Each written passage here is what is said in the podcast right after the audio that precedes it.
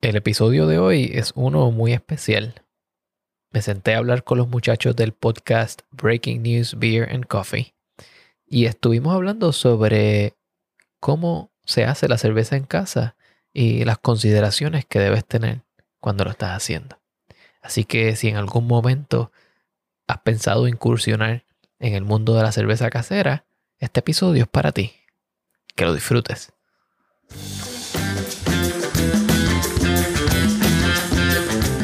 Bienvenidos a The Food Engineer Podcast, un podcast dedicado a la exploración de alimentos y bebidas fermentadas. Yo soy tu anfitrión, Cristian Mercado.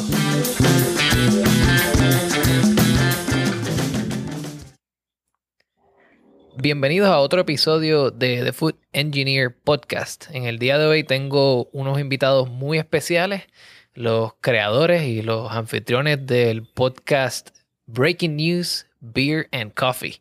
Y los voy a dejar que ellos se presenten ellos mismos. Adelante, muchachos. Pues mi nombre Jorge Escarramos Lugo, natural de San Juan, Puerto Rico, y uno de los cofundadores de Breaking News Beer and Coffee. Llevo sobre 10 años, sobre más de 10 años en este mundo de que llaman de, de homebrewing y cervezas artesanales en general. Gracias por la invitación, Cristian. Bueno, mi nombre es Ariel Ferrer, yo soy de Guaynabo.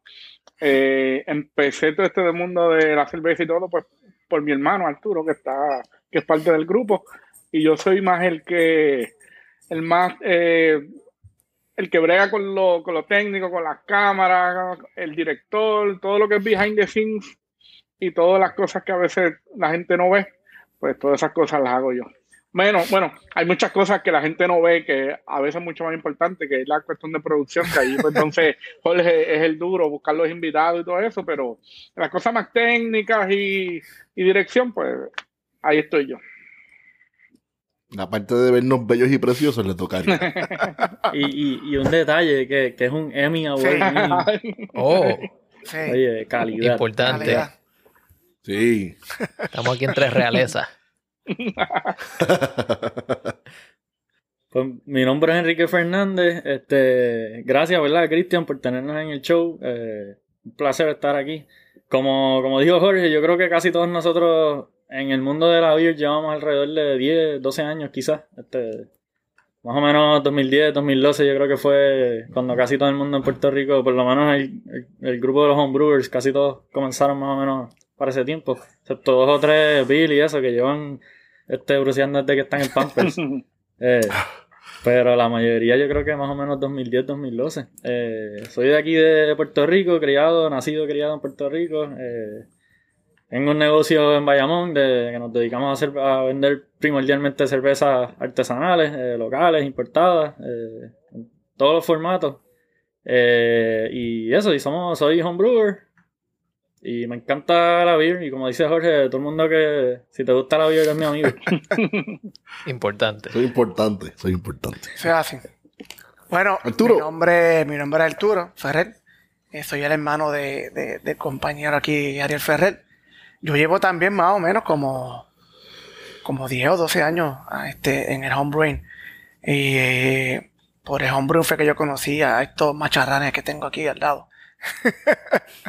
y este, me encanta la beer, no sé, algo que, que pareció una fiebre al principio, pero, pero, pero como que no es una fiebre nada, ya literalmente ya es parte de, de, de uno, es parte de, de la vida. Tengo que hacer cerveza para poder sentirme bien. Ah, y beber también, con los panas, que es lo más importante. Muy Ah, importante. es una excusa, una excusa. excusa, El la- mejor hobby. Soy de Guaynabo, de Guaynabo también. Guaynabo, cría, Guaynabo, criado en Guaynabo, criado en Río Piedra y Satulce. De los tres. Bien. Y para los que no conocen sobre la trayectoria de, de estos próceres que tenemos aquí, eh, pues nos pueden hablar un poquito más sobre ese podcast Breaking News Beer and Coffee. Ole. Jorge, Jorge. tírate, tírate ahí. Yo. ¿sí? Zumba, Jorge. Pues nada, pues, el podcast de Breaking News Beer and Coffee fue un podcast que surgió gracias a la pandemia. Fue, es una nota positiva que trajo la pandemia, porque realmente la, pande- la pandemia ha sido algo catastrófico. Sí. Pero al- entre lo malo, pues esto es lo bueno. Breaking News Beer and Coffee. Un día pues surgió de, de la nada de estar probando homebrewing entre panas y grabarlo y postearlo en las redes y después eventualmente pues se formó algo más más serio luego que cambiamos de utilizar Zoom que yo estaba yo no quería pero Ariel me convenció de utilizar otra plataforma que se llama StreamYard Exacto. yo, yo estaba reacio Reacio. me convenció mira te- Deja ser el profesional, deja ser el profesional. Sí, deja ser el profesional, pero yo, pues, testarudo al fin, no, no, pero es que Zoom, tú sabes que la gente ya lo conoce, pero me- al fin y al cabo me convenció.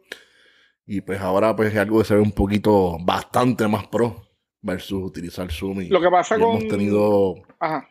No, no. Que... no, que hemos tenido un montón de invitados súper nítidos Sí. de, de, de, de lo que es este Estados Unidos, Europa, Latinoamérica y, y Puerto Rico, obviamente de Puerto Rico Sí. también. Lo que pasa es que al principio nosotros, el concepto de nosotros era grabar en Zoom, editarlo, eh, ponerle la gráfica, ponerle todo y después subirlo. a ver. Eh, lo que nos eh, cambió entonces al cambiar a la, otra, a la otra plataforma fue que entonces nos vamos en vivo. Y ahí pues entonces tenemos la reacción y el feedback de la gente, la gente se pregunta, es más dinámico, es más, es más personal. Inclusivo, más inclusivo. es más inclusivo, entonces pues Sí. ahora casi todo lo que estamos haciendo pues es en vivo para, pues, para tener ese feedback y esa reacción inmediata de la gente. Esa retroalimentación a instantánea. Palabra de domingo. Exacto. Y Sí. súper interesante esto porque eh, yo tengo la impresión de que más o menos nosotros comenzamos a hacer cerveza contemporáneamente. Yo empecé a hacer cerveza en Virginia como para el 2011. eh, y me acuerdo cuando comenzó esto de Homebrewers de Puerto Rico y yo lo seguía en Facebook y tenía, tengo un primo que estaba viviendo en Puerto Rico un poco después y se mantenía activo con el grupo y, y yo veía posts de Jorge a cada rato.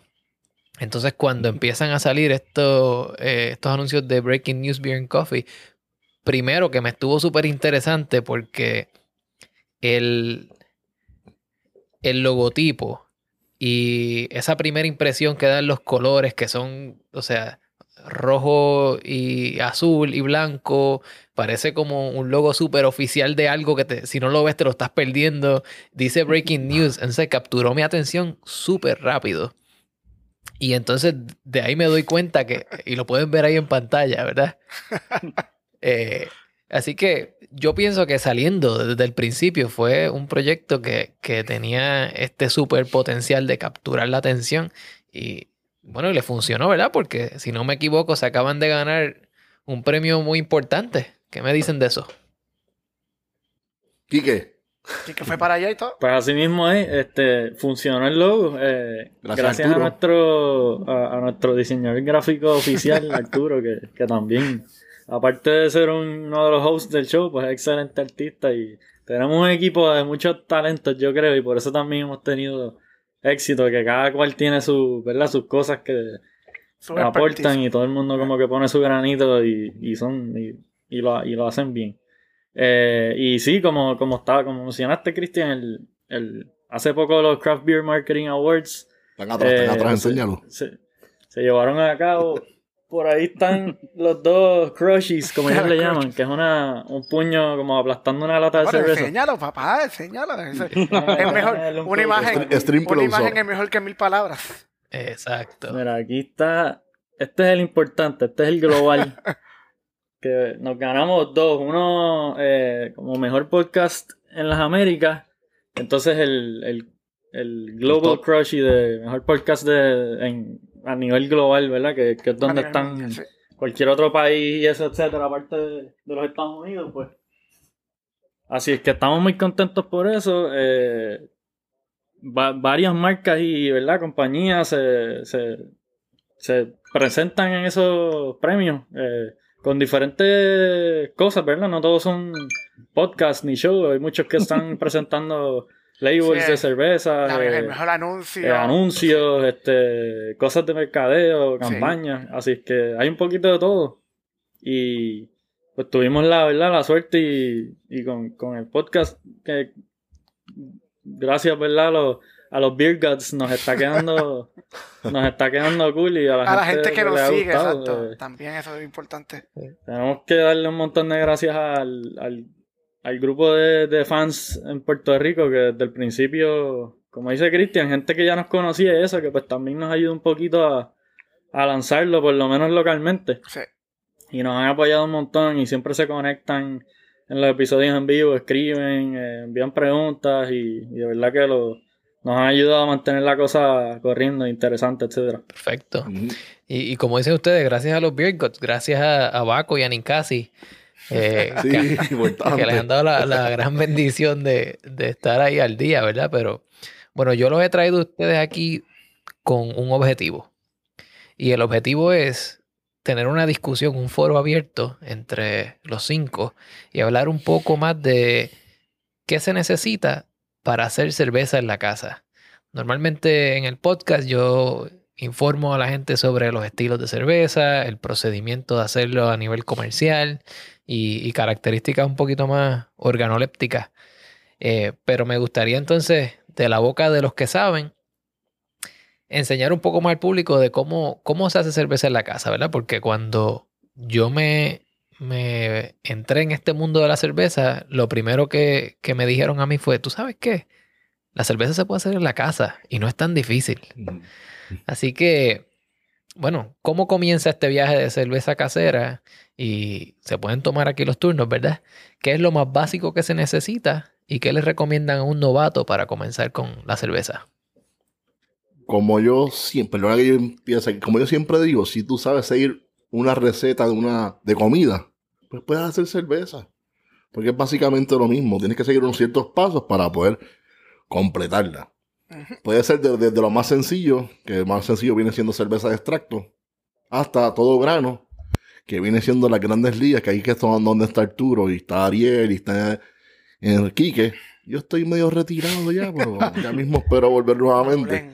Pero básicamente lo más sencillo es una receta de extracto.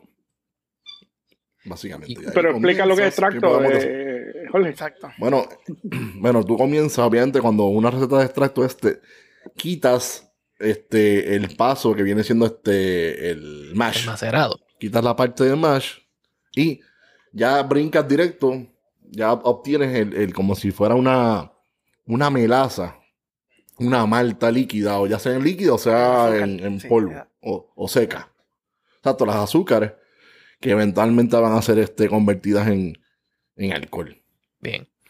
Puedes hacerla 100 extracto solamente y añadiéndole este lúpulos para poder balancear ese dulce. O también puedes hacer lo que llaman stepping grains, que es coges el extracto, o sea, una vez ya tiene cierta temperatura, o coges como si fuera una bolsa de, de té.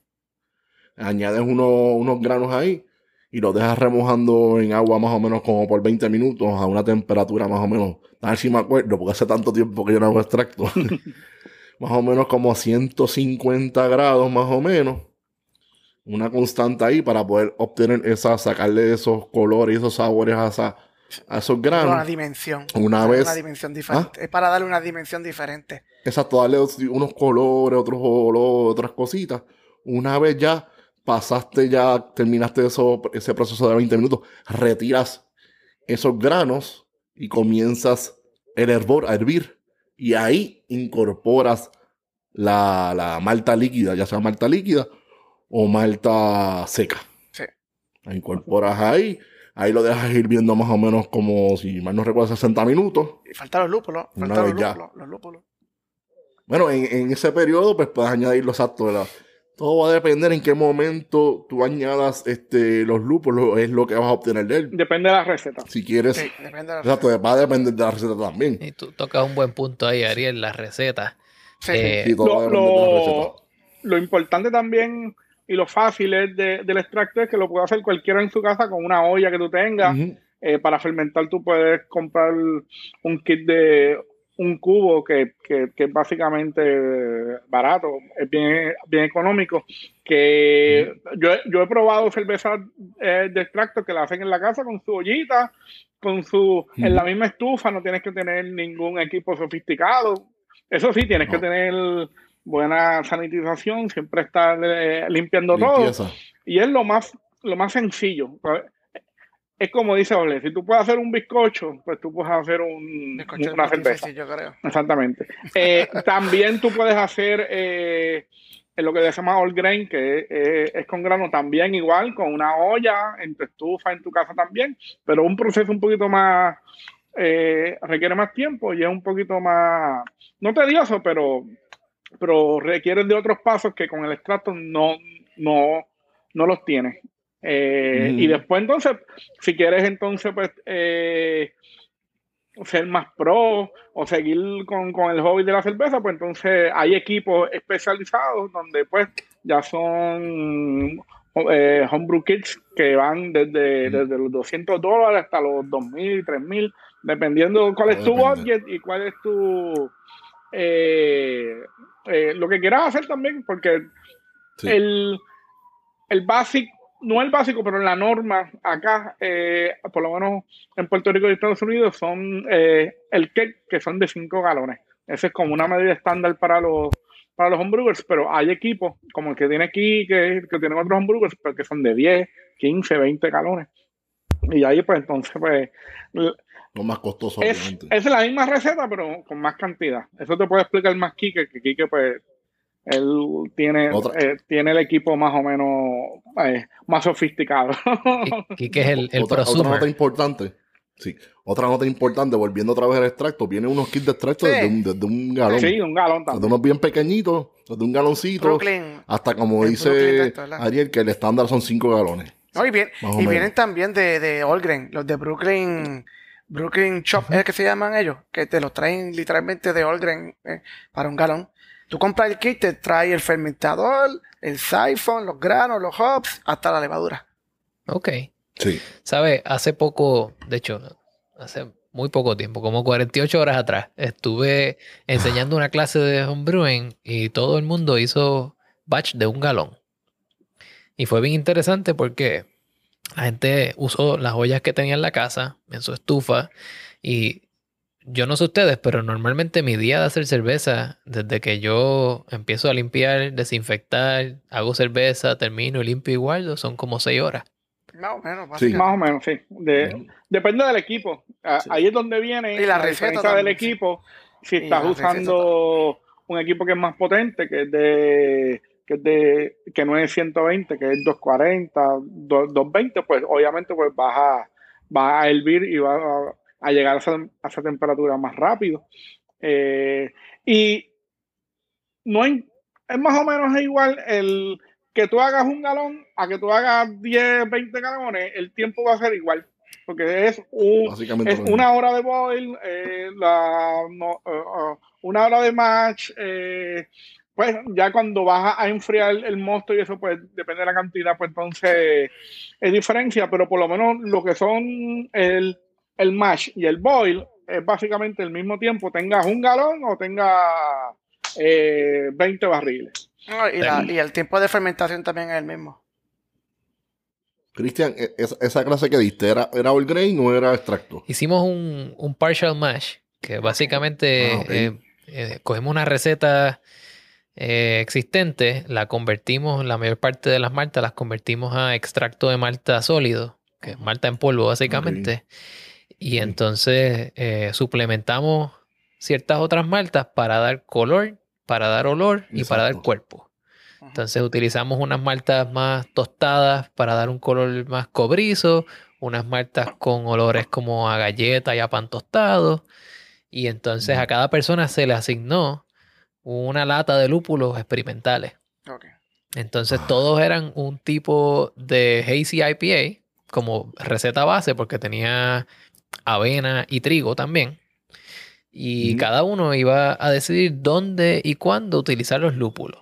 Y después de un mes nos vamos a reunir para ver qué hicieron ellos. A ver qué pasa con eso. Yo espero que no mucho, si es una Hazy, que no mucho la hayan añadido al principio. No, no. Eh, lo más temprano que se añadió fue a, a 15 minutos. Hip hop ok, ahí vas a tener un, Sí. Un Un cierto combo balance. de, de- de olor Ahí. y, y amargura. Exacto. Oye, y en, en el tema que estaban mencionando ahorita, porque me dijeron que Quique era el hombre del equipo avanzado aquí. Eh, Quique- Mira, lo que equipo. tengo, mira lo que voy a hacer. es el hombre que, que enrolla la masa aquí. Es el que Bueno, más espacio, el que, el que más espacio tiene eh, en- en- Eso, eso no se traduce a talento cervecero, eso es... El hobby te, te empieza a chupar y tú como que contra ese fermentador se ve. Ese chile. Está bien. Ese chile también se ve. Diablo, sí. Pero no, pero como decían, como decían los muchachos, eso en realidad le añade ¿ves? chulerías que uno a veces pues te pueden quizás hacer la vida un poquito más fácil, el tener un equipo un poquito más avanzado, que haga ciertas cosas que es un poquito más constante las Sí. temperaturas, tal vez.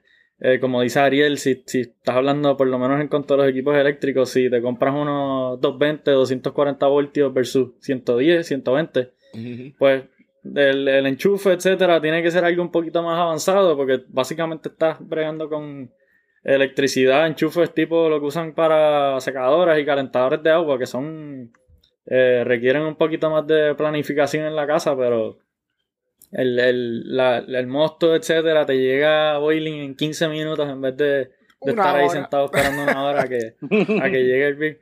So, te, ves, te, te añade una que otra chulería, y, pero al final del día te vas a tardar, como tú dices, más o menos las 6 horas. Yo creo que eso es un buen average. Eh, y mientras más equipo tienes, al final tienes que limpiar más cosas. O sea que también eso a veces está bien cool mientras estás trabajando, pero al final del día, pues mucho más stainless steel para limpiar y brillar. Y de- eso te Eh, puedo hablar yo, que, Sí. que me... Pues cuando yo comencé con la cerveza, yo hacía cerveza con un equipo que mi primo tenía. Y en algún momento me dio esta fiebre bien grande y dije, no, yo, yo no voy a comprar un equipo. Yo voy a diseñar mi cervecería. Entonces compré las ollas, las mangas, los conectores, las bombas, los chillers y, y diseñé un, lo que le llaman un three-tier system, ¿verdad? Que no es otra cosa que una caldera para agua caliente, otra caldera para hacer el macerado y otra caldera para el beer. Y cuando me llega la hora de limpiar válvulas y limpiar mangas y limpiar todas esas ollas a la vez, yo me tardo por lo menos una hora en limpiar, solamente porque al principio echo agua caliente con algún detergente y lo corro por cada uno de los tanques y lo recirculo. Luego se enjuaga, luego se seca y entonces toma una cantidad de tiempo bien grande. Y ahí es donde viene lo que estamos hablando, que es este equipo, como llaman un todo en uno, que es lo que Enrique se está refiriendo, ¿verdad? Enrique, eh, ¿puedes dar un poquito más de contexto de qué diferencia tiene un todo en uno versus un sistema manual? Exacto. Pues hoy en día eh, es el mejor momento para hacer un homebrewer y para aprender a hacer beer, yo creo, en la casa, porque hay tantos y tantos sistemas y equipos que son relativamente no tan caros cuando te pones a ver lo que, lo que hubieses gastado en algo similar, teniendo todo separado, quizás te terminan, eh, como le llaman, turnkey. Tú lo compras, lo sacas de la caja y ya puedes hacer beer. No te hace falta básicamente nada, excepto pues un lugar para fermentar o las cosas, pues lo, lo- las otras cosas que regularmente tienes que, invertir anyways. Pero esos sistemas all in one eh, lo que te permiten hacer es todo en una olla básicamente. Un equipo que tiene su propia bomba integrada.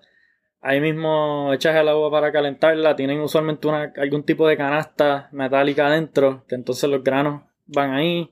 Hacen la maceración. Luego que terminaste eso, levantas la canasta.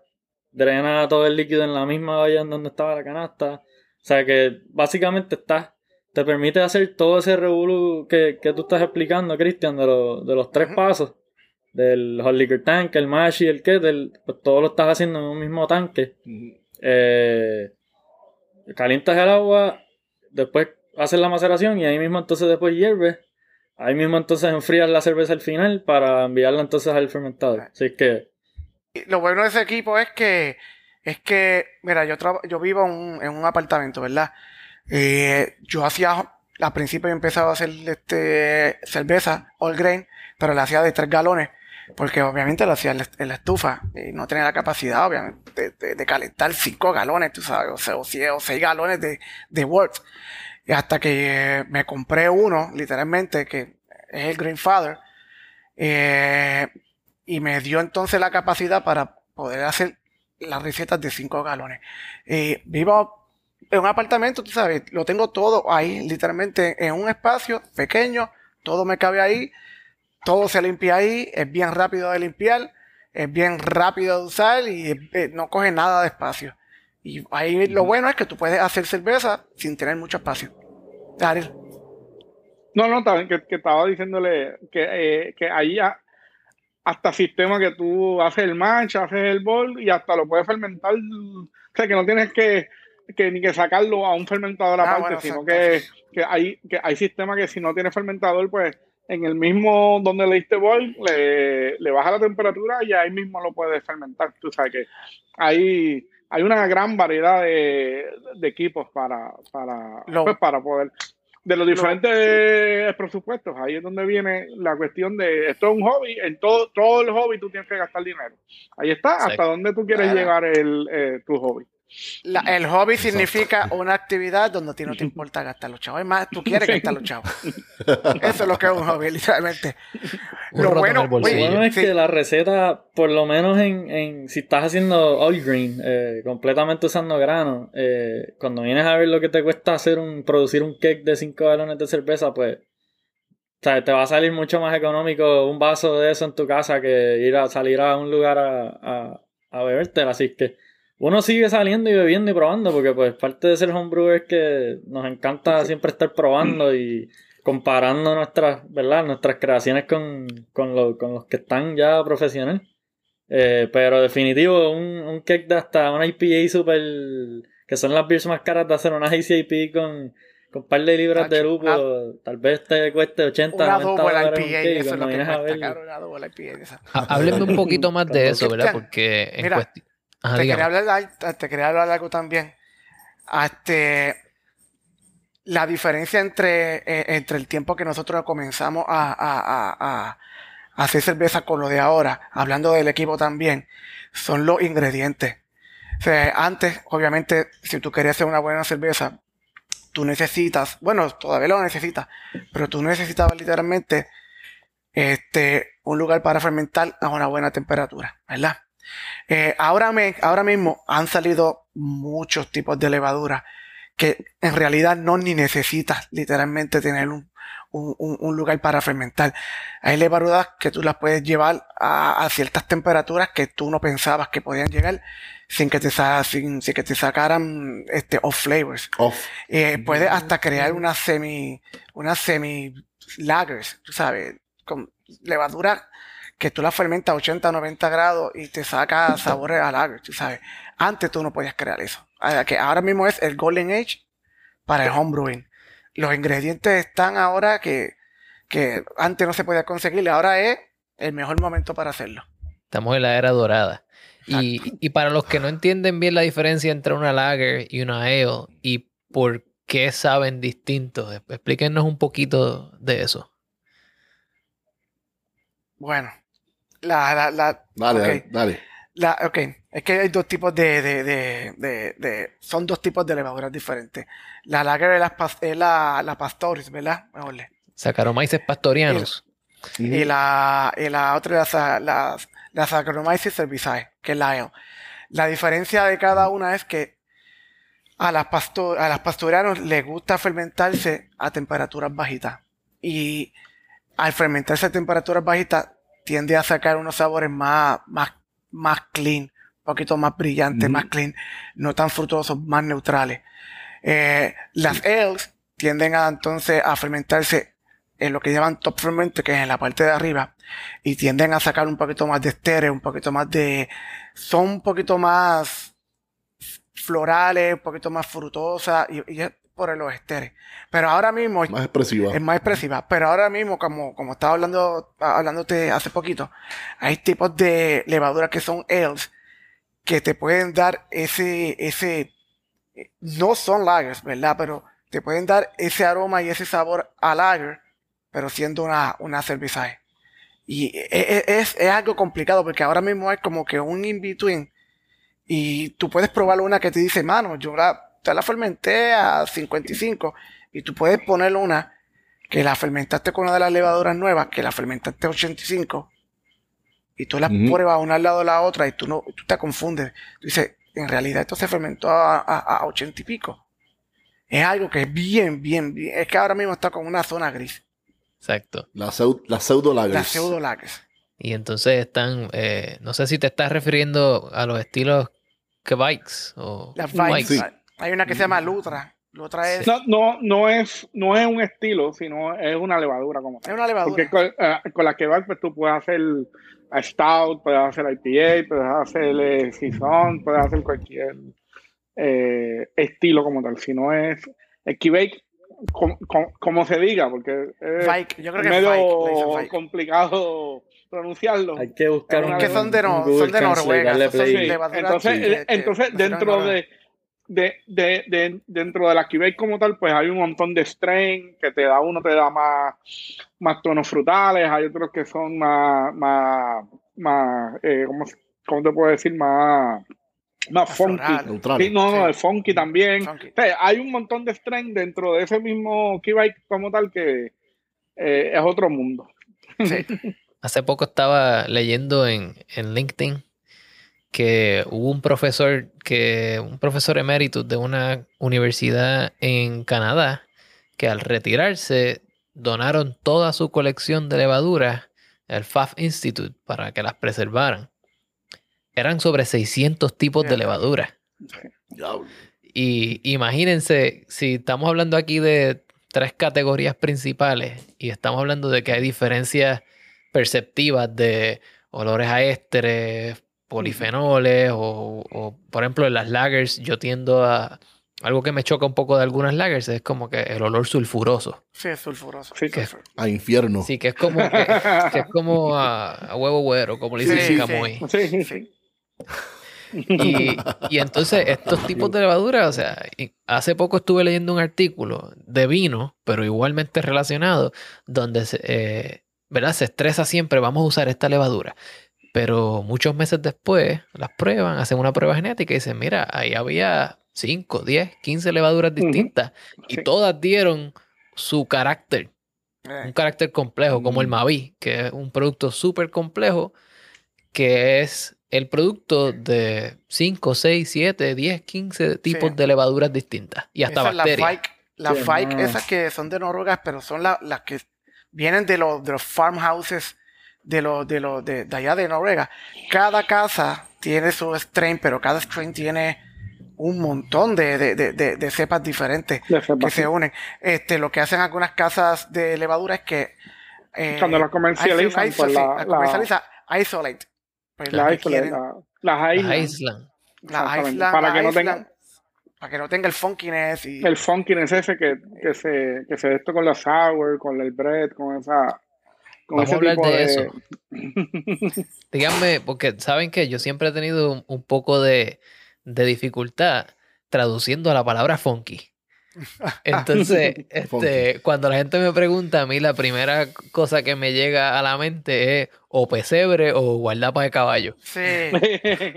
Eh, eh, Sudor de caballo. sí, es- exacto, como son- son- Estable de caballo. Cuero, cuero. estable de caballo. Descripciones que salen mucho cuando están hablando de ese tipo de cerveza. Eh, sí, lo, lo de horse blanket, que básicamente se traduce a cuero de caballo. Y eso que tú dijiste pesebre, me gusta, no había escuchado pesebre, pero, a caballo sudado, a caballo pero lo sudado. voy a empezar a usar de ahora en adelante. Ay, yo también he escuchado gente que dice, me huele como a hablado, has hablado de Raymond a veces, Raymond a veces decía eso, esto huele como a pet shop. Estaba, estaba conmigo eso también. Mire, y, y cuando alguien quiere comenzar a hacer cerveza, yo, yo empecé de cabeza. A mí me dieron este libro. Está por ahí en el, en el, en el anaquel, How to Brew, de John How Palmer. to Brew, Ah, John John Palmer, ah, que lo tuvimos en el, en, en el podcast. Sí. que tuvieron al maestro ustedes y lo entrevistaron. Yo estaba aquí Sí. muriéndome de celos. Este, envidia de la buena. Pero, ¿qué, qué recursos ustedes recomiendan, eh, especialmente en español? Porque entiendo que no hay tanta literatura en español sobre cerveza. Bueno, ese mismo recurso. Yo creo que, que casi todo el mundo tiene el libro. Eh, ahí uno empieza.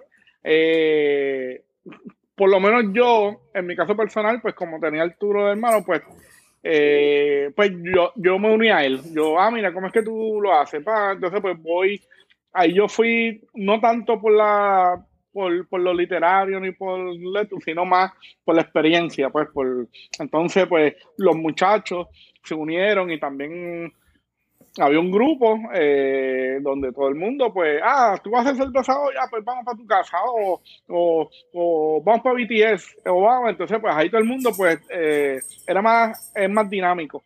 Pero la persona que, que no tiene eh, eh, los recursos o que nadie de sus amigos, familiares le interesa, pues siempre tiene los libros. Eh, el internet ahora es eh, eh, tú puedes poner en YouTube, en cualquier plataforma, How to Brew o cómo hacer cerveza y te van a hacer mil videos de diferentes formas. Volvemos a lo del Golden Age de, de la cerveza. Mm. Es tan fácil de buscar información, tan fácil de conseguir ingredientes, tan fácil de conocer gente que te ayuden a hacer unas preguntas que pues, es cuestión de, de interés y de ser autodidacta. Otra, cosa importante es que cuando, por lo menos cuando yo comencé, si yo tenía alguna duda, le preguntaba a Arturo o a Kike o a Raymond, que eso es parte, o sea, no tengan miedo a preguntar. O sea, ellos tal vez en algún momento tuvieron la misma, la misma duda que yo. Mira. Pero pregunte. Y también hay otro libro que se llama este Cómo catar cerveza de Randy, Randy que también está en español, es muy buen libro. Radical Brew también. Este, y hace poco le hicieron la traducción al libro de Scott Janish, que fue otro invitado que tuvimos en el podcast. Él escribió The, New IPA.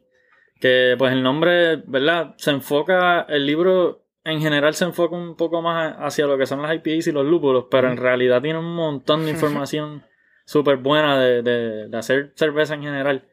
Que ese libro lo, hace poco lo, lo traducieron al español y la nueva Yo me lo leí en inglés, pero, pero asumo que en español. Y sé que lo hicieron bien porque Scott Janish personalmente estuvo eh, a cargo de, ¿verdad? Con gente que él confiaba para hacer la traducción, hacerlo bien. Él dice que hasta el español tiene información que el inglés no tiene, porque como es más reciente, pues también aprovechó y le dio varios updates en los procesos, etcétera, que hasta el que lo lee en español quizá termina sabiendo un poquito más que, que, lo que, que, lo que absorbiste en, en, en, el inglés. En eso que ustedes estaban diciendo, ¿verdad? Volvemos de nuevo, la era dorada de la cerveza. Eh, hace poco fui a una librería de libros usados y me encuentro con este libro que se llama The Complete Joy of Homebrewing. Era un libro, ¿verdad? Así de finito, ¿no? ¿verdad? Como de, qué sé yo, dos centímetros o tres centímetros. Eh, en inglés, pero era como de los años 80. Entonces yo me empiezo a leer este libro y yo digo, wow, o sea, el acercamiento que le hacían a la cerveza antes era mucho más invitante o invitador para que las personas nuevas lo intentaran. Mientras que hoy día vemos unos libros súper complejos que te tiran de cabeza como que, toma, estas son las enzimas, la alfa amilasa, la beta amilasa, y ya estás confundido, ¿verdad? Y, ¿verdad? Yo creo que es importante uno, conseguir un recurso que sea lo suficientemente o que esté a la par con tu nivel de entendimiento, porque si usted ya es un químico, usted va a tener ya la mitad de los conceptos ya en memoria. Y número dos, que yo creo que con ustedes esto se, se cementa esta idea, es tener un corillo, tener un grupo de gente, un club de cerveceros o, o digamos, una pequeña mafia de gente que te enseñe a, los secretos que ellos han aprendido por los malos ratos. Y hablando de malos ratos. exactamente. Dígame un poco, ¿verdad? Cuénteme un poco de los malos ratos que han pasado haciendo cerveza, porque yo tengo historias de eso también. Sí, no, más eso. Eh, el, el, el, Boil over. Boil over es lo clásico. Sí. Boil over. El que no haya. un patch. El que no haya votado una cerveza no, no es homebrewer. Mira, a mí, a mí, me pasó una, pero fue, fue, fue, fue literalmente. Yo, yo creo que yo, ese día, el día anterior, pues yo parece que fui a taberna y me di unos cuantos de más y no estaba muy pendiente de lo que estaba haciendo. Entonces, hice la cerveza, mano, la hice todo. Estaba, me estaba yendo de show. Y al final, al final, Y yo vengo, pruebo un poco, y yo como la pruebo. Diablo, bro. Hermano, tú estás bien sour. Antes de botarla, cogí una muestra para ver a ver cuánto que me, iba- me, me, me, me salió el, el, la, la gravedad original. Boté la cerveza y cuando yo pruebo, yo digo, esto sabe bien que... ca-". Cogí la muestra donde yo le metí el lactic acid. Y cogió todo el lactic acid que tenía el cup. Y cuando yo lo probé, por eso es que estaba sour. Y yo boté una batch completamente nueva. por- Digo, la- Por dos oncitas contaminadas con. con literal, y boté láctico. cinco. Yo, maldita.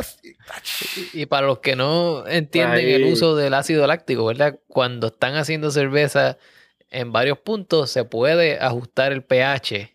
Sí. Mm. Primero para que, para que el macerado sea más eficiente, Sí. o para que la levadura esté más contenta, o simplemente para hacerla agria. Exacto. Hacerla, sí. Un poquito más. A mí me pasó que una vez estaba tratando de hacer una sour, una kettle sour, que es que tú haces el, tú le bajas el pH eh, después que haces el mash y todo, pues entonces el, el pH, eh, el pH meter que estaba usando parece que estaba dañado y lo dejé.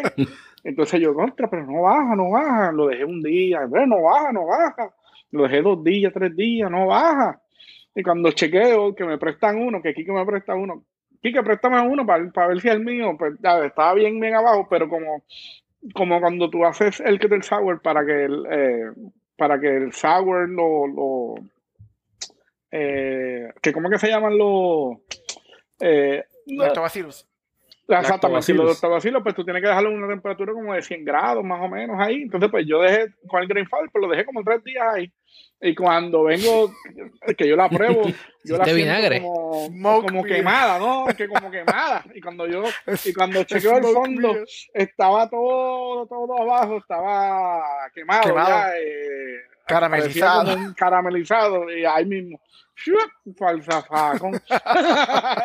Para la- Terminaste con una, una no sour. Sí. pero para que vean. Así, así en cuento el- de. No, no voy a decir, no voy a decir. Así en cuento de una cerveza comercial de Puerto Rico. Ah, no lo voy a decir. No voy a ah. Ah, bueno, también. No, no, no. Eso otras eso- cosas eso tan, tan, tan, tan básicas como yo fermento en un, en un chest freezer donde tengo un, un controlador, ¿verdad? Eh, y entonces, pues, pues para, para poner el fermentador dentro del, chest freezer, tengo que abrir la tapa y tengo que subirlo para ponerlo. Y cuando voy subiendo, parece que rocé el, el, el, el, el spigot con, con, con La válvula. Con, con- sí, con, con, con, con la, con la válvula, con, con, con la pared de la, de la y ahí mismo. Se, ya, y se me fueron como, como dos galones por ahí para abajo. Ah, Pues, son cosas que pasan que a veces no es, no es ni que hiciste mal la cerveza ni nada, son cosas, accidentes y cosas que pasan Es en el manejo. exactamente. Cosas básicas, pero que uno siempre tiene que estar pendiente a, a esas cositas, pues, donde, donde se te puede ir la cerveza también así. Si tuvieras un Grandfather, no nos pasaba eso, Ah, ¿verdad? Sí, No, Ariel no, tiene sí, uno, eh, eh, Ariel tiene uno, ese es el pues, problema. eh, exactamente. eh, Es, es- Oye, Ah, pues no tienes excusa. hay veces, no, no, hay no, veces- es que no. Hay veces que pasa que tú vas a la cerveza, la tienes todo cool, toda madre, cuando tiras la levadura y la levadura y tú pasas un- hora, un día, dos días, ¿qué carajo? Que cuando ves la levadura está ya aspirada, ya vieja y tú como que ah, no, no chequeé la levadura. Y, y eso nos trae un punto bien importante de la levadura, porque Sí. cuando yo empecé a hacer- cerveza, tú tenías que planificar todo tu día en torno a cuándo te llegaba la levadura o cuándo la podías comprar. sí, porque sí. era, todo estaba en su lugar, pero el día que tú trajeras la, la levadura, ese día tenías que hacer cerveza. Eh, hoy día tenemos una infinidad de levaduras secas. Sí, Sí, es una Hay levaduras secas que te producen cervezas agrias. Hay levaduras secas que te producen lagers. Hay levaduras secas que te producen ales. Y hay levaduras secas hasta para trigo. Específicamente Sí, para sí, todo. cervezas de trigo. y hay Vike, hay Vike, la Key Vike esas también hay. También secas. También sí. secas. Sí, sí. hay Vike, sí.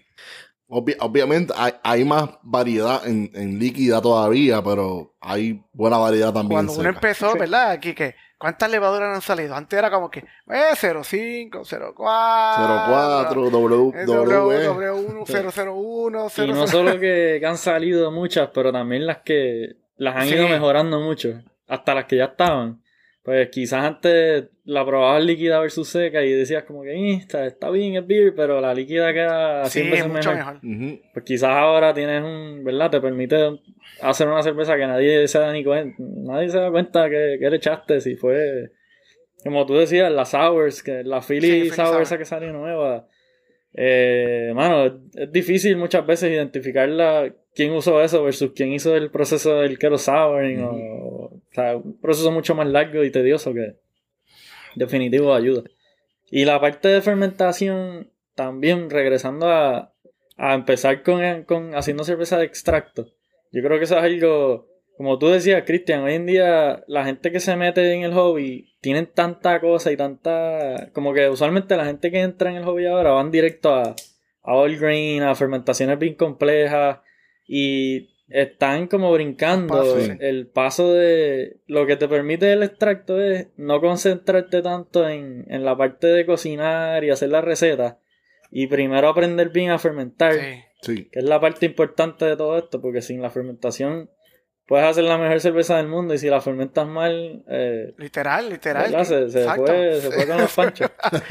que pues hacer un extracto y concentrarte solamente en perfeccionar el, el proceso de, de la fermentación, yo creo que eso te va a hacer mucho mejor brewer que, que tener el mejor mash, el mejor boil. Y el aquí que mejor- esa es la parte más crucial de verdad, porque ahí es que se crea la cerveza, literalmente. 100% de ¿Sabes? Porque es como que. Como dicen, lo- lo- lo- los brewers no hacen cerveza, la levadura Sí, hace exactamente. cerveza. por- Y, y primero hay que, dando- hay que gatear para que después caminar. También tienen que. Primero gatea y después. Definitivo. Y si después gastas todos esos chavos en tu equipo y no te gusta, tú sabes, ¿no? Cógele cariño con extracto y después vas a comprar, gasta dos mil dólares como No que. sea como, como los viejos, no sea como los viejos de uno que compraban la bicicleta uno sin rueditas y te tiraban así. Uno siempre caía y se raspaba todo. Por la cuesta. A la mala, ¿sabes? Tú no quieres, no quieres Y no es que el cantazo no, no te hace aprender, porque, oye, definitivo. Uno, sí, de verdad, cuando le empiezas a coger el gusto, pues a, a veces te tiras alguna chapucería y después dices, coño, la. Tuve dos semanas esperando para por fin Y cuando te poder la tomas, tomarme la mm. cerveza y la, la chapucería de 5 o 10 minutos te costó que al final tuvieses una cerveza que... Oye, que, eh, no me, no me es encanta. mejor, es Sí. mejor que tú tengas una cerveza que te la puedas beber. Hasta Exacto. entonces, tirando cosas, este, inventando con ingredientes que tú no sabes, y de momento cuando tú la pruebas, eh, gastaste tiempo, dinero, este, luz, y ahora la luz está cara aquí. O sea, gastaste todo, mano. Si es que hay luz, Sí, si es que hay luz. para, para, para probarla y después tú decir, diablo, esto ni lo voy a compartir con los panas míos. Y eso es bien triste. No poder compartir tus beers con los panas. Exactamente. Eso es una vergüenza. No debería suceder. Una cosa eh, que ustedes acaban de decir que me interesa mucho es, es esto de primero aprender el proceso bien antes de tirarte de cabeza a hacer cambios. Y, y bueno, yo a veces soy culpable de que a mí me gusta inventar mucho, pero si lo comparamos con hacer una receta de un bizcocho de cajita, ¿verdad? Tú primero recibes la cajita, le pones huevos, leche, mantequilla, aceite, lo que sea, y aprendes a hornear. Sí. Lo primero que tú te concentras en eh, cuán viscosa es la mezcla, cómo se ve y cómo Mm. está hecho. Y luego de eso, entonces tú empiezas Temperatura a del horno y todo eso, sí. cambias la temperatura, cambias la forma, cambias el tipo de harina que usas, usas huevos orgánicos, leche de cabra, lo que sea.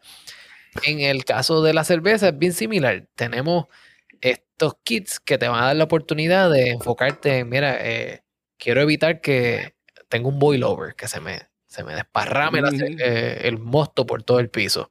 Porque limpiar eso es, ¿verdad? Un problema. Pegajoso, es horrible. Y entonces tengo después, tengo que aprender a fermentar. ¿Cómo se fermenta? Bueno, si tengo una nevera, pues lo puedo tener a una temperatura constante. Pero si no, ¿qué cosas tengo que mantener en mente? Hay, hay gente que echa el fermentador en una bañera con hielo. Hay Sí. gente que lo arropa con toallitas. ¿Verdad? Ajá. Y, en- y entonces, Baño María. Baño María. Y pero no te creas, tú puedes tener un lugar de fermentar, literalmente, ¿verdad? Este, ah, compré la nevera y toda la cuestión, pero tú tienes que estar pendiente de algo. Tú pones la nevera a un, tú puedes, tú puedes poner la nevera, a yo la voy a poner a 66 grados y tú dejas la cerveza ahí. Pero ¿qué pasa? La levadura va creciendo y la, levadura- la levadura va entonces calentándose. Entonces tú lo dejaste a 66 y de momento tú querías que fuera 66, pero está a 68 y 70 porque no la velaste. Sí.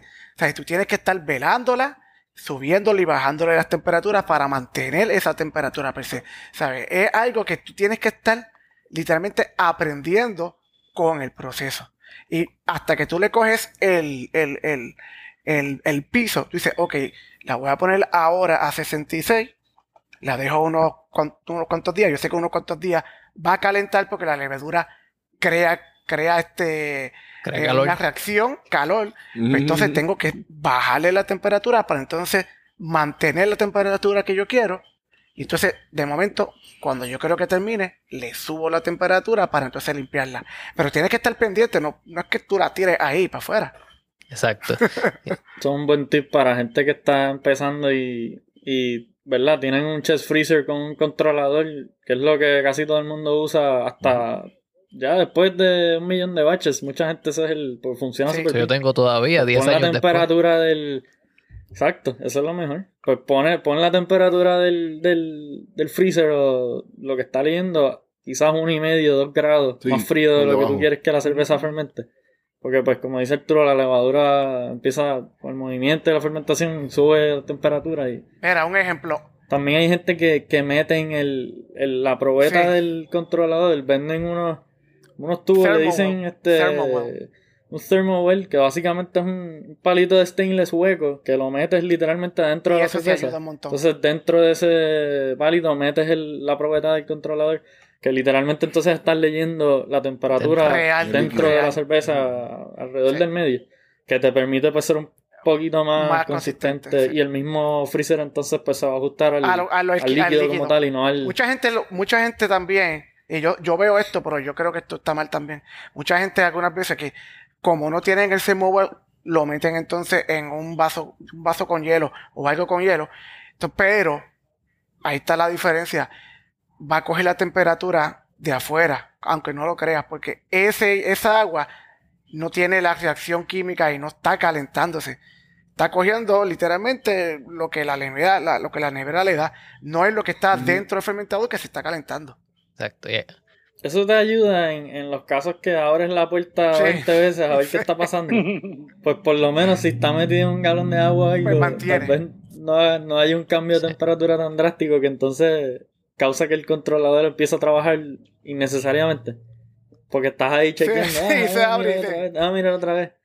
Y cuando vienes a ver, el freezer perdió todo el frío y... Pero obviamente el líquido de la cerveza sigue... en lo Hoy mismo, hoy mismo, hoy yo cogí, tenía la, la, la, la, temperatura como a, a- a- la que yo quería, y cuando yo vuelvo por la tarde, por la noche, aquí se fue la luz como dos o tres veces, y cuando yo veo, y yo digo, por Dios, y este Krausen tan grande, cuando yo chequeo la, temperatura, tenía como, como cuatro grados más, gra- más altos de lo que yo lo dejé yo.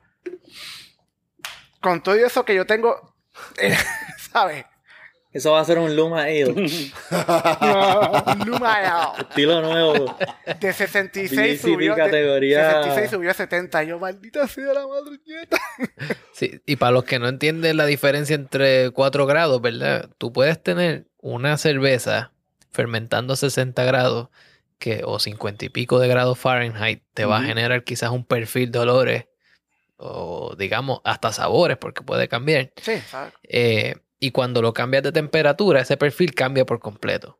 Sí. Y eso es bien evidente en algunos estilos, por ejemplo, Sí. como en las cervezas de trigo belgas o alemanas, donde el tipo de levadura, una diferencia de 5 grados, te puede saber a clavos de especia o a banana. Sí, una jefe. Exacto, Exacto. tú mismo lo has dicho. Y las Kolsch también. Ese tipo de levadura que tienden a ser un poquito más neutral, pero si le sube un poquito la, sube un poquito la temperatura, ahí los esteres explotan. Entonces, pues ya no tiene el perfil y el profile que debe de tener este, la cerveza para el estilo. Ahí es que La, está la cambiaste de Sí, estilo. la cambiaste de estilo. la, la levadura hace cerveza, no, no el brewer. Sí. Tú le diste un líquido y le diste unos parámetros, pero la levadura. Hace lo que quiere. sí. Si, no, dice- si no la llevas de la mano, ella va a hacer lo que le da la gana. Como tú dices, Kike, el brewer hace el mosto. Sí. La levadura La, es la levadura la Exactamente. Y como dice Cristian, puede ser, a veces la gente dice nada, pero no puede ser 2 grados, 4 grados. Pero en realidad sí, y, y, verdad, en algunas situaciones es un poquito más eh, delicado que otras, pero, pero definitivamente que es bien impresionante. Por eso está cool también hacer experimentos así de como lo que ustedes hicieron con lúpulos diferentes. Tal vez eso, todo el mundo fermente un grado diferente, para arriba y para abajo, y cuando vienes a ver vas a tener 10 10 cosas totalmente diferentes y uno puede aprender mucho. Hasta que hay gente que quizás le guste un poquito más que tire para clavo, la jefe, le gusta más que tire un poquito más para guineo, pues también ahí está parte de la creatividad de, uno. Entre medio. Otra cosa Mira, importante, entre otra cosa importante es que ahora mismo las levaduras por lo menos te dan tanta información de- de- del strain. Te dice eh, la, la- la temperatura mínima que tú la puedes fermentar hasta la temperatura máxima. O sea, y tú tienes un range más o menos que ellos te dicen, ok, de esta temperatura a esta temperatura, pues te puede funcionar más o menos lo que tú quieres que la levadura te dé. Este, antes, pues tú, más o menos tú no sabías muy bien. Y pues, Buena, buena suerte. suerte. Pero eso me trae a, Los santos antes no a sabían. Era una Hunger pregunta, ¿verdad? Que, que yo creo que todo el mundo tiene que hacerse y quiero escuchar la perspectiva de ustedes. Y es limpieza y sanitización. Porque hemos hablado mucho del proceso, de los ingredientes, de las levaduras, de la temperatura, pero limpieza y sanitización. ¿Qué me dicen ustedes de eso? Las dos no cosas son importantes. Y no son lo mismo. Porque mucha gente dice, contra, yo limpié súper bien, todo con está... Pero no es lo mismo limpiar que sanitizar. Sí. Que mucha gente pues confunde, este, tú sabes. Sanitizar ya estás hablando de matar bacterias. Ujú. Puede- una superficie puede estar completamente, perfectamente limpia y puede estar llena de bacterias. O de levadura salvaje, o otras cosas que no quieres, ¿verdad? Que te... So, es bien importante primero limpiar, que visiblemente esté la superficie que estás empezando, pues, ok, esto está limpio. No está todo raspado el plástico con grietas brown, que pues ahí se esconden, ¿verdad? Cositas que uno no quiere. Y después de que está visiblemente limpio, échale algún tipo de sanitizante como Starsan. Puede ser ácido, puede ser... Hay diferentes productos que, que entonces te matan lo que son más cositas que no puedes ver. En homebrewing el más que El- se usa es Starsan. Starsan es bien Sí, popular. para, como para limpiar el PBW también. es muy PBW es bueno para Pero sal- ¿Qué pasa? Eso sí que hay que enjuagarlo, para Ese es para quitar todo, después, la- sí. después el Starson. Sí. Pero que hay homebrewers que dicen, contra, limpié todo con PBW y como que la cerveza se me infectó. Y después del PBW todo puede haber estado Sí, sí, bien sí. limpio, pero no estaba San- sanitizado. Exacto. Que pues entonces hay que, pues que tenga... Hace, Sí. hace un tiempo yo sí. estuve, este, estaba leyendo unos pH y, y me dio la curiosidad de probar. El, estaba usando ese día OxyClean para limpiar. Y entonces me di el, el pH del OxyClean y el pH del Starsan. Y es bien interesante que el OxyClean era como 10 u 11, que es una solución Sí, bastante esa es básica. base, básica. Una base Sí, ca- casi corrosiva. Totalmente Exactamente todo lo contrario a lo que tú, a lo, a lo que tú quieres. Exacto, entonces el, el, el Star Sun es el opuesto. Eh, entonces tú llevas, tú, tú limpias primero con un detergente, remueves lo sólido. Después que se remueve lo sólido y lo hiciste seguramente con un, un detergente que fuera quizás básico. Y después de eso enjuagas para que no haya ningún tipo de sabor a detergente. Y entonces le echas un sanitizante que tiende a ser ácido. Y entonces todos aquellos microorganismos que no le gusta un ambiente ácido o se mueren o simplemente no proliferan. Y terminas entonces seleccionando. O sea, dice, ok, eh, esto está limpio y esto está ácido. Ahora, ¿quién quiere crecer aquí? Bueno, quien quiere crecer aquí seguramente es Saccharomyces cerevisiae, que fue la levadura que hablamos primero. Y quizás uno que otro lactobacillus, ¿verdad? Porque también sucede. Eh, y eso me trae otra pregunta. Infecciones. Bueno, este, a, a mí, te- yo te digo, de verdad, a mí nunca me ha pasado una infección de esa extremas ni nada, así que sea una infección que yo tenga que quizás botar la cerveza per se, porque como tú dices, como estamos hablando, yo soy bien freak de la cuestión de sanitizar y obviamente cuando tú tiras el Starsan o el ácido, no le eches agua para limpiarlo. Porque, No. porque literalmente está, está, está llevando el proceso para atrás. O sea, es como Exacto. que tienes que dejarlo con la solución. No le cojas miedo, y de lo que dicen, don't fear, don't fear Sí, the foam. cuando, cuando el pote dice no rinse rinse sanitizer. sanitizer, pues importante que no le... Que no lo enjuague. Es safe to... Es, es- es- no te va a hacer daño consumirlo, al revés. Lo que dice Arturo, si vuelves y le echas agua de la pluma, pues lo volviste a infectar. Ujú. ¿sabes? No Así le tengas que- miedo y a la cuando burbuja. veas el montón de Sí, foam no le tengas miedo. que causa el Starsan, que mucha, mucha gente dice, pero es que no puede ser, este, este- este foam ahí dentro del fermentador. Olvídate. Échale la cerveza encima al foam. Que- y el foam es igual de sanitiza igual en Sí. contacto que, que el líquido como tal, que también pues hay gente que hasta usa el foam a su ¿verdad? Le pones un poquito de sanitizador al cubo y lo meneas Y bien brutal y terminas sanitizando el cubo entero con un chispito de Starsan. Sí. No es que tienes que llenar el- la paila hasta que se desborde con, con sanitizador. Como- mayormente- Como dice Ariel, mayormente- don't fear the foam. Don't fear the foam. Don't fear the- Mayormente la- las, las cervezas que se, que se, que se dañan PC es porque no sanitizaste. Porque entonces llegó otro, otro organismo que tú no querías que llegara. Llegó primero entonces el party, te comió los, te comió los sándwichitos de mezcla y te echabaste. Llegaste tarde. Yo he tenido off flavors, o sea, lo Sí, que- los flavors pasan, sí. Sí, exacto, Eh. off flavors como tal. Pero mayormente eso es por la, quizás por la fermentación, PC, pero no es que sea, es que, que, que, que llegó otra bacteria y te. Sí, por infección en realidad tienes que hacer algo bastante extremo, algún error o algún falta de limpieza heavy o no le echaste casi levadura eh, para que de verdad te dé una infección de que, de que te sepa, por- o sea, a causa de, de- porque como dice Arturo y Jorge, la- los off flavors, pues mucha gente dice, ay, se me infectó la cerveza, pero quizás le sabe a manzana Sí. verde o a mantequilla, Ujú. eso no es una infección en realidad, eso es, pues, algún procedimiento lo hiciste mal, la temperatura que la fermentaste no estaba bien, o Bueno. subió mucho O no le temperatura echaste mucha punto levadura. Exacto. tenía bien poca levadura y pues estaba la levadura está estresiada, no está ¿verdad? reproduciéndose como es. Que no necesariamente es que no limpiaste bien, puede que todo haya estado perfecto y entonces pues en, en- por eso es que la- aprender a fermentar bien y estable y consistente es mucho más importante que, que todos los demás pasos básicamente. Exacto. Bueno, y, y por último, una, un tema que la gente tiende a preguntar mucho es cuando tú vas a empacar esa cerveza para consumo, ¿cómo lo haces? Tenemos gente que usa botellas, gente que usa barriles. Eh, háblenme de eso un poquito. Bueno, básicamente, Bueno, sí. en mi experiencia, cuando yo comencé, yo dije, yo no quiero embotellar, porque yo veía los videos, no son tiene que embotellar 50 botellas, hacer limpiar cada botella. eh, eh, yo dije, no. Sanitizar cada botella. Sí, eh, y yo dije, no. Y echarle el azúcar. ¿sabes? Echarle el azúcar. Y yo digo, yo no quiero tener bombas en casa, no. Y yo literalmente comencé con un sistema de, de, de cakes. Tú metes la levadura, digo, metes la cerveza en el cake y te olvidas de eso.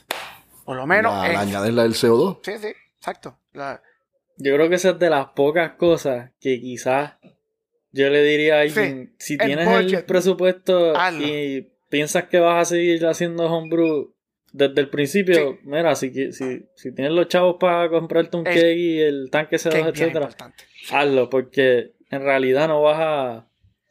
Vas, vas a terminar con un producto más estable, más... La carbonatación va a estar bien uniforme, porque tienes un contenedor, es más Oye, fácil de limpiarlo, Oye, Kike, y sanitizarlo. también puedes embotellar, Las también botellas- puedes embotellar directamente. Y exacto, si, si, porque la gente dice, ay, pero es que me gusta compartir la cerveza con los amigos. Pues saca en botellas desde el Exacto. cake, ya cuando la cerveza esté carbonatada. Hay muchas maneras de pasarla los a, otro eso, contenedor, sea un growler, sea una botella. Un beer gun. Y es bastante fácil, sin perder, ¿verdad? Sin perder calidad. Y pues está las botellas el problema es que son un batch de 5 galones, te salen 48 usualmente, Sí. botellas de 12 onzas. Cada botellita de esas es un ecosistema diferente que either no le echaste, no lo sanitizaste bien, o una carbonato más que la otra, o cuando abres una bota espuma, la otra está flat, una estuvo más caliente que la del lado. El cake por lo menos, Sí. digo, si lo jodes el cake, pues jodiste los 5 Exacto. galones. Que pues, eh, hay que es que tiene su, ¿verdad? Todo tiene su... Y que el espacio. Pero el en, espacio, en general es mucho El más... espacio. Es mucho más... el espacio, es mucho mano, mejor. El espacio. La botella, obviamente, viene la parte que tienes que montar. Estaba hablando ahorita que hay que añadir el azúcar para entonces El- el después chapa- embotellarla, ponerle la chapa. Tal vez no se yo bien la chapa, se Sí. te oxidó. O sea que son varios. obvia- también se te puede oxidar en, en un cake, pero tal vez es menos probable. es menos- sí. Hay algunos estilos de cerveza que yo entiendo Ah, que bueno, hay algunos sí. la gente tal vez hace una saison con, con bretanomyces o algo... Alguna bacteria, alguna levadura así un poquito más exótica, pues Funky. quizás oh, vas a terminar con un producto más auténtico a lo que son las cervezas estas de Bélgica si las haces con el bottle conditioning, la tuviste ahí seis meses. So, tiene su, ¿verdad? Después de que tienes el proceso mangado, te puedes poner a experimentar y hacer otras cosas cool. Pero en eso sí, un homebrewer, aunque estés empezando, si tienes los chavos y el tiempo, cómprate un quexito y, Exacto. Y un tanquecito de CO2 y, y yo creo que vas a... Es que uno, uno no le va a dar. También. Dos o tres. Bueno, empieza con Y a la hora de beber cerveza homebrew, a mí me pasa que a mí me encanta poder coger dos o tres oncitas de Sí, beer y la pruebo y la, en vez de tener que obligarme a abrir una botella entera. exacto. Como que me gusta tener el cake que a veces, pues, si quieres una pinta brutal, pero también si quieres Eh, eh, profe, coger una pruebita. Pues no tuviste que abrir una botella y Eh. no, sacaste lo que querías y ya, y lo demás se queda ahí con CO2, perfect, no se está oxidando. so- Sí, es importante hacer esa distinción. Y ustedes mencionaron lo de los estilos también, ¿verdad? Porque el espacio en nevera yo lo veo desde el punto de vista económico, ¿verdad? Si yo voy a tener algo en una nevera, eh, esa cerveza me está pagando renta. Y, y yo tiendo a poner las cervezas de consumo rápido en barril y las cervezas de consumo lento en botella. Entonces, si yo tiendo a hacer una cerveza porter o stout, que tiene un 7 a 10% de alcohol, sabores intensos, yo sé que esa cerveza en botella se va a mantener bien. O una saison. Aguanta más. Exacto. Exacto, y con el tiempo va cambiando también. O una saison que yo sé que, que eh, número uno, consume un montón de azúcares y cambia en las primeras seis semanas. La saison está completamente cambiando todo el tiempo. Entonces ese tipo de cervezas yo las pongo en botella. Una de las cosas que yo tiendo a hacer es que para ese tipo de cerveza, si es una saison que es 5 o 7% de alcohol, tiendo a ponerlas en botellas de 22 onzas porque yo sé que yo me puedo tomar eso eh, en una sentada, pero si es una porter la pongo en botella pequeña. Porque tú sabes, 10% esa cerveza de, de fogata de noche, un día con frío. Y, y entonces eso crea esta distinción. Y nada, la, mi punto en todo esto es que hay mucha flexibilidad. De nuevo, como por vigésimo quinta vez, estamos en la era dorada de la cerveza. Tenemos acceso a varios métodos de empaque, varios métodos de fermentación, varios métodos de hacer cerveza, De elaboración. de elaboración y de materiales. O sea, tenemos acceso a lúpulo del Valle de Yakima en Estados Unidos, de Argentina, de Nueva Zelanda, hasta de Japón. Eh, Sí. Y lo mejor que podemos hacer es-. Suráfrica. Suráfrica sacan los nuevos. Bueno, hasta los mismos alemanes están sacando strains nuevos de, de- Exacto. Y tenemos una opción, eh, una variedad, un sinfín de opciones que podemos usar a nuestro favor y, y hacer cerveza. Así que con esto, yo lo que quiero decir es que el que haya escuchado este podcast en el día de hoy y haya estado considerando esta semana entrar en el hobby de hacer cerveza, que no lo piense dos veces, que se tire de cabeza, que comience con una receta sencilla, como dijimos, bizcocho de cajita. Ujú. Exacto. Y, Exacto. y de ahí te muevas luego a, a lo que, pues, a rascar lo que te pica, a buscar el interés que te satisfaga. Aprovecha estos meses para entonces mejorar y tener unas cuantas vías buenas para Navidades para que te las lleven los familiares. Importante. Y, te, Y otra te cosa, no- y otra cosa, y nos llama para nosotros probarla y decirle, muy está buena, está mala, vas, vas bien, vas por buen Control camino. Nosotros no somos o sea, nosotros no nos damos, eh, probamos. Damos a la gente. Sí, sí. Ha- hablando de que ustedes sean ese tipo de personas dadivosas que se dan al público y a la gente, ¿dónde la gente los puede conseguir a ustedes? Dale, Arturo. Jorge. Breaking News Beer and Coffee. Ah, exacto. Estamos, ¿de- ¿Dónde estamos? En todas las redes. Yo Estamos creo en que todas las, mira, Facebook, en- en Instagram, Facebook, YouTube, YouTube. Instagram, Twitter, Spotify. en Spotify, eh, Apple, whatever. Apple Music. Eh, eh, en to- varias plataformas de podcast. Nos buscan así como Breaking News, Beer and coffee. Beer and Coffee. Este, añádanos, búsquennos si tienen alguna duda. Nos preguntan, no tengan, como yo siempre digo, no tengan miedo a preguntar. Y si, como yo siempre digo y siempre nosotros decimos, si te gusta la cerveza, amiga o amigo, ya eres mi cuate, mi amigo, mi hermano. Ya te quiero, siento hasta cariño por ti. No tengan miedo a preguntar, tú sabes. Esto, como yo siempre Busquen en la di. No, como yo siempre digo, mira, yo agradezco a la cerveza que los conozca a ustedes y ahora conozco a Cristian. Si no hubiera sido por la cerveza, nunca nos hubiéramos conocido. Muy cierto. Tú ¿Sabes? Gracias, Ninkasi, tú sabes, gracias, te quiero. Bebé, te amo. Y busquen en la biblioteca de episodios que hemos hecho Mucha información buena. desde el principio. Que o sea, no, no solamente estén pendientes del próximo en vivo, también si no los han visto, pues busquen. En Porque hay un montón de invitados que si se ponen a escuchar pueden aprender un montón de cosas. A veces, aunque el episodio no sea dirigido completamente a vamos a aprender a hacer beer, homebrew, pero muchos de los invitados tienen, ¿verdad? Cositas que van diciendo a veces que, que son información que han adquirido en sus carreras de huele mil años y, y tips y, y cosas bien interesantes que, que, te, que, que pueden ayudar a, a, a uno, ¿verdad? Haciendo recetas y, y haciendo beer en la casa también. Excelente. Pues muchachos, quiero agradecerles mucho por aceptar mi invitación y por simplemente venir aquí a, a conmigo, hablar de cerveza, porque yo creo que esto es más un placer que un trabajo. Así que les deseo el éxito del mundo y, y espero verlos pronto y escuchar sus próximos episodios.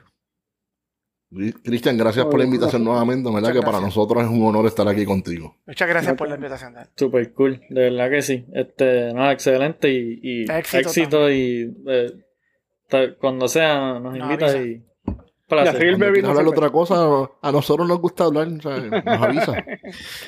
Si es de cerveza, me Bien. Salud, muchachos. Salud. Salud. Gracias. Muchas gracias, salud. Hasta luego.